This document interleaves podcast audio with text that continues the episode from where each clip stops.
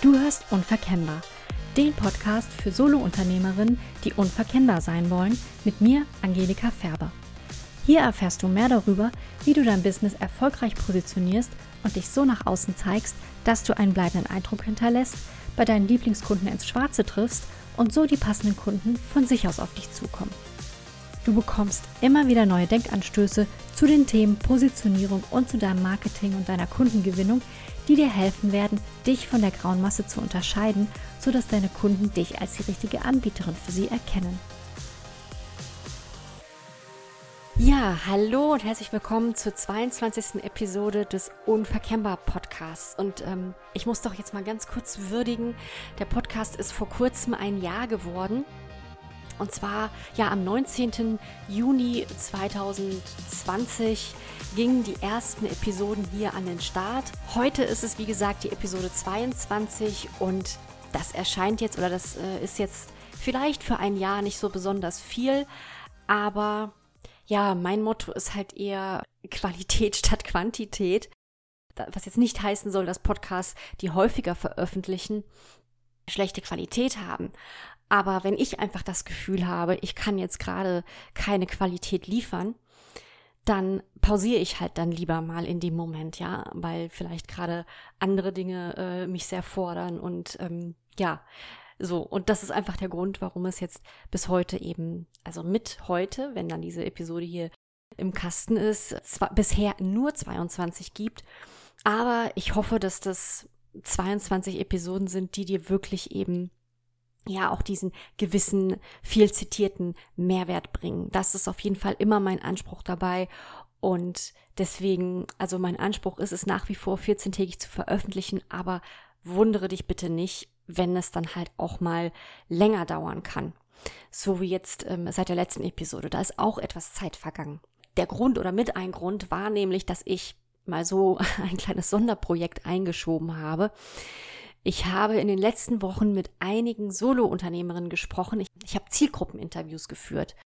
Einfach um ein paar Dinge für mich klarer zu bekommen. Ja, weil ich mir natürlich auch über meine eigene Positionierung weiterhin Gedanken mache. Das ist ja ein Thema, das ist eigentlich ja immer in Bewegung oder ja, das sollte uns klar sein. Das ist auch das, was ich ja immer sage. Das ist natürlich nicht in Stein gemeißelt. Also wir verändern uns, die Kunden verändern sich, der Markt verändert sich und insofern ist dann natürlich immer Bewegung drin und man sollte immer mal gucken, ja, passt das vielleicht noch oder möchte ich vielleicht an bestimmten Punkten nochmal nachschärfen.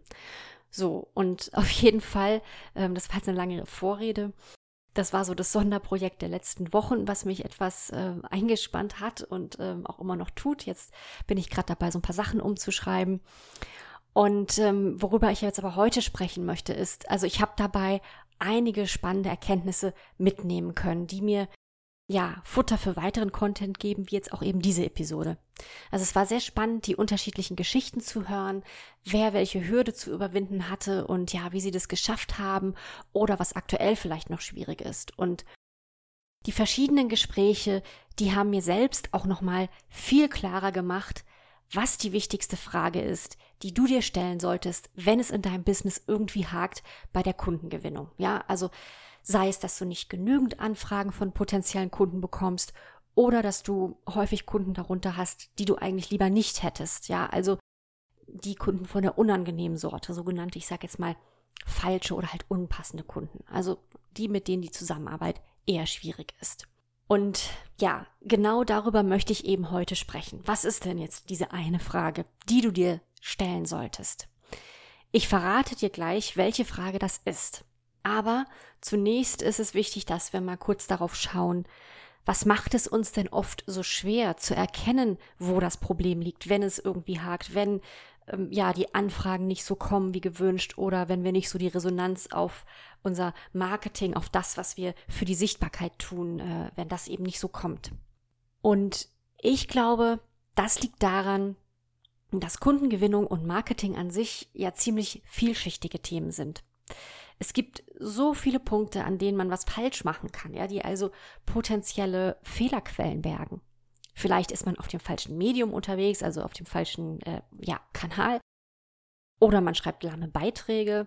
Oder man findet keine guten Themen oder vielleicht ist Google schuld oder man gibt zumindest Google die Schuld, ja, dem bösen SEO, dass einen die Leute nicht finden. Und vielleicht ist auch einfach die Website nicht gut. Also, und ne, Website nicht gut ist ja auch wieder mal auch noch ein sehr großes Feld. Was ist nicht gut? Ist es das Design? Ist es die Benutzerfreundlichkeit? Ist es, sind es die Texte? Und ähm, ja, wenn dann eine Sache nicht funktioniert, dann springen wir oft zur nächsten. Was ja erstmal sinnvoll erscheint. Ne? Eine Sache funktioniert nicht, okay, dann muss ich halt was anderes probieren. Also sagen wir mal, du gewinnst keine Kunden über Facebook, okay, hm, dann wird hoffentlich Pinterest jetzt die Rettung sein. Ja, oder bisher hast du nur geblockt. Da kommt irgendwie jetzt nicht so die Resonanz rein, hm, jetzt machst du halt Videos. Und wenn die nicht so laufen, dann suchst du dir entweder wieder was anderes oder du buchst dir vielleicht ein Videocoaching. Was ja erstmal nicht verkehrt ist. Also es ist ja natürlich erstmal richtig so von der Denke her, okay, ähm, die Sache funktioniert nicht. Was kann ich denn machen, um das zu optimieren und mir dann auch Hilfe zu suchen? Ja, aber so kann das eben eine Weile gehen, dass wir so von einem Ding zum nächsten gehen, was uns dann eben hoffentlich, ich sag's jetzt mal etwas überspitzt, die Rettung bringen soll. Und je mehr du machst oder ausprobiert hast oder du vielleicht auch so parallel am Laufen hast an unterschiedlichen Kanälen und Aktivitäten, die du so machst, desto größer scheint der Heuhaufen zu sein, in dem du die Nadel finden musst, ja, die dir die Antwort gibt auf, ja, auf das, wo, wo jetzt, also auf die Frage, wo ist denn jetzt die Ursache? Desto verwirrter wirst du. Aber ich denke, in den meisten Fällen, ja, so schwer musst du es dir wahrscheinlich gar nicht machen. Wahrscheinlich nämlich kannst du dir eine lange Fehlersuche sparen. Denn es gibt diese eine Frage, die sehr viel aufklären kann. Und jetzt kommt sie. Es ist die Frage, bin ich klar genug in dem, was ich nach außen zeige, oder genauer gesagt, in dem, was ich nach außen kommuniziere? Also kommuniziere ich klar genug? Diese Frage, die kann man nochmal zweiteilen, nämlich in erstens, wird überhaupt klar, was ich tue? Also verstehen die Leute das, was mein grundsätzliches Angebot ist? Und zweitens, wird der Nutzen meiner Arbeit klar? Oder anders gefragt, wird klar, was jemand davon hat, wenn er oder sie mit mir arbeitet? Wenn du dir diese Frage beziehungsweise diese Frage in diesen zwei Stufen zuerst stellst, dann glaube ich wirklich, dass du dir sehr viel Arbeit sparen kannst.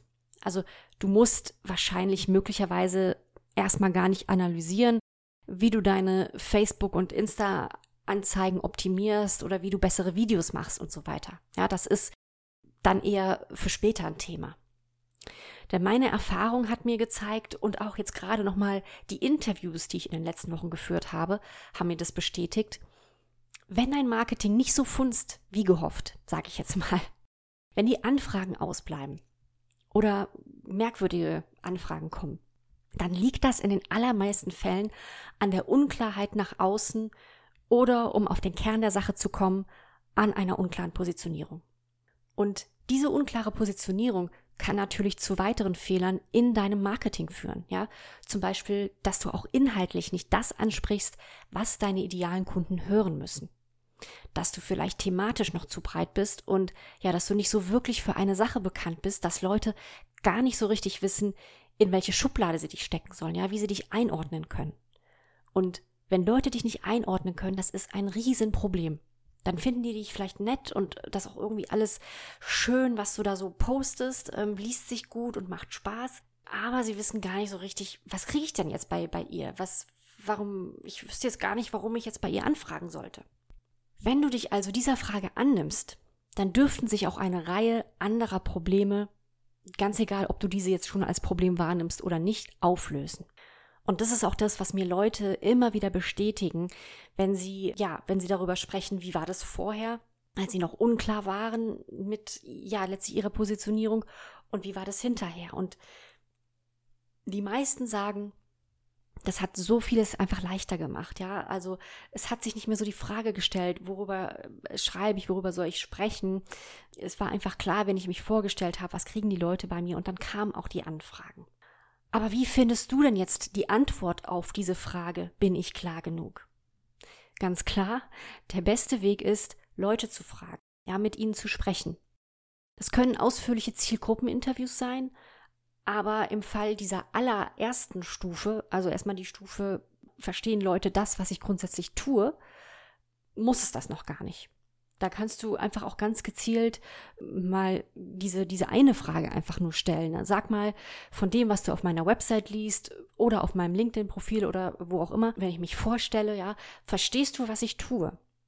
Idealerweise sollten das natürlich Leute sein, die zu deiner Zielgruppe gehören oder gehören könnten. Also lass dich bitte nicht davon verunsichern, wenn deine Mutter oder deine Tante, dein Nachbar nichts mit Content Marketing oder überhaupt mit dem Begriff Marketing oder XY Coaching anfangen können. Ja, denn wahrscheinlich, also oft ist es ja so, die Leute aus unserem privaten Umfeld sind in der Regel nicht diejenigen, die wir als potenzielle Kunden und Kundinnen sehen. Und ja, das kannst du herausfinden in Gesprächen, in denen du eben direkt diese Frage stellst oder wenn du eben schon ein paar Kontakte auf deinen sozialen Netzwerken hast, was bei den meisten ja der Fall ist, dann mach einfach einen Beitrag dazu. Ja, stelle die Frage und bitte um Feedback. Aber frag dann ruhig auch nach, was Leute unter einem bestimmten Begriff verstehen, ganz konkret. Na, es bringt dir ja nichts, wenn Leute jetzt einfach nur wiederholen, was du über dich selbst sagst oder schreibst. Also Nehmen wir mal an, auf deinem LinkedIn-Profil oder deiner Website steht systemisches Coaching. Ja, dann ist es natürlich besser zu fragen, was verstehst du darunter? Was genau macht jemand, der sowas anbietet, deiner Vorstellung nach? Nehmen wir mal an, es kommt jetzt dabei raus, dass es nicht so ganz klar ist, was du tust. Dann wirst du nicht direkt die Antwort haben, was du stattdessen besser nach außen kommunizieren solltest über dein Angebot. Ja, das wäre ein zu großer Schritt. In diesem ersten Schritt geht es erstmal einfach nur darum herauszufinden, ob du verstanden wirst oder nicht. Denn ich habe festgestellt, dass das schon eine große Hürde ist, das überhaupt zu merken, ja? Denn letztlich kannst du das ja nur über Feedback von außen erfahren. Und wenn Leute schon nicht verstehen, was du grundsätzlich tust, dann kann die zweite Stufe, also der Nutzen deines Angebots, auch gar nicht klar sein. Diese Frage stellst du also erst dann, wenn Stufe 1 klar genug ist. Und auch das könntest du natürlich rein theoretisch über einen Social-Media-Beitrag oder eine Umfrage abfragen. Aber die Ergebnisse werden wahrscheinlich nicht so gut sein, als wenn du persönlich mit Leuten sprichst. Denn ein Nutzen ist nämlich etwas sehr Subjektives. Was der eine nicht nützlich findet, das findet der oder die nächste vielleicht durchaus sehr hilfreich. Ja, oder unterschiedliche Leute haben unterschiedliche Motive, ein und dieselbe Sache zu tun. Das heißt, sie würden den Nutzen auch unterschiedlich beschreiben. Denn da ist eine ganz klare Verbindung, ja. Es, deswegen sage ich ja auch immer, es ist so wichtig, dass du bei potenziellen Kunden den, den Grund hinter dem Grund herausfindest. Also, was ist das tiefer liegende Motiv? Warum wollen sie mit dir arbeiten? Ja, wenn jetzt, sagen wir mal, du bist Webdesignerin, warum wollen die Leute eine schöne Website haben? Was verbinden sie damit? Ja, was, was, was erhoffen Sie sich durch, durch das Ergebnis? Also, welche Konsequenz erhoffen Sie sich durch das Ergebnis deiner Arbeit? Und das kann man dann durchaus mal so weiterspielen, wie so ein, wie so ein Dominospiel, ja. Und was folgt daraus dann? Immer weiterspielen. Und da können eben natürlich, je nachdem, aus welcher Situation jemand kommt, können die Motive sehr unterschiedlich sein und dementsprechend ist natürlich dann auch der Nutzen ein ganz anderer. Ich nehme da immer auch gerne mal das Beispiel Fitnesstraining oder Fitnesscoaching. Die junge Mutter, die will vielleicht endlich die Babyfunde loswerden und ja, will wieder mehr Energie für ihren Alltag. Die Frau ab 50 dagegen, die will dafür sorgen, dass sie fit bis ins hohe Alter bleibt und will gegensteuern, Muskelmasse zu verlieren. Also ist eine ganz andere Geschichte. Also deshalb, um den Nutzen deiner Arbeit zu verstehen, das Motiv, warum Leute letztlich deine Hilfe wollen oder wollten, ist es am besten, mit ehemaligen Kunden oder Kundinnen zu sprechen, mit denen du gerne zusammengearbeitet hast. Denn das ist eben schon so ein bisschen vielschichtiger und ja, da kann man dann einfach sehr viel besser nach, nachfragen, als wenn man jetzt einfach nur so eine Frage irgendwo posten würde. Wenn es jetzt nicht so viele oder wenn du jetzt keine ehemaligen Kunden findest, die sich da bereit erklären, wobei in den meisten Fällen machen die Leute das gerne, können das natürlich auch Leute sein, mit denen du gerne mal arbeiten würdest. Die können dann zwar nicht sagen, was sie konkret davon hatten, dass sie mit dir gearbeitet haben, weil das ist ja noch nicht passiert, aber sie können dir sagen, welche Wünsche und Erwartungen sie mit einer Zusammenarbeit mit dir verbinden würden. Du wirst die Fragen dann also etwas anders stellen müssen.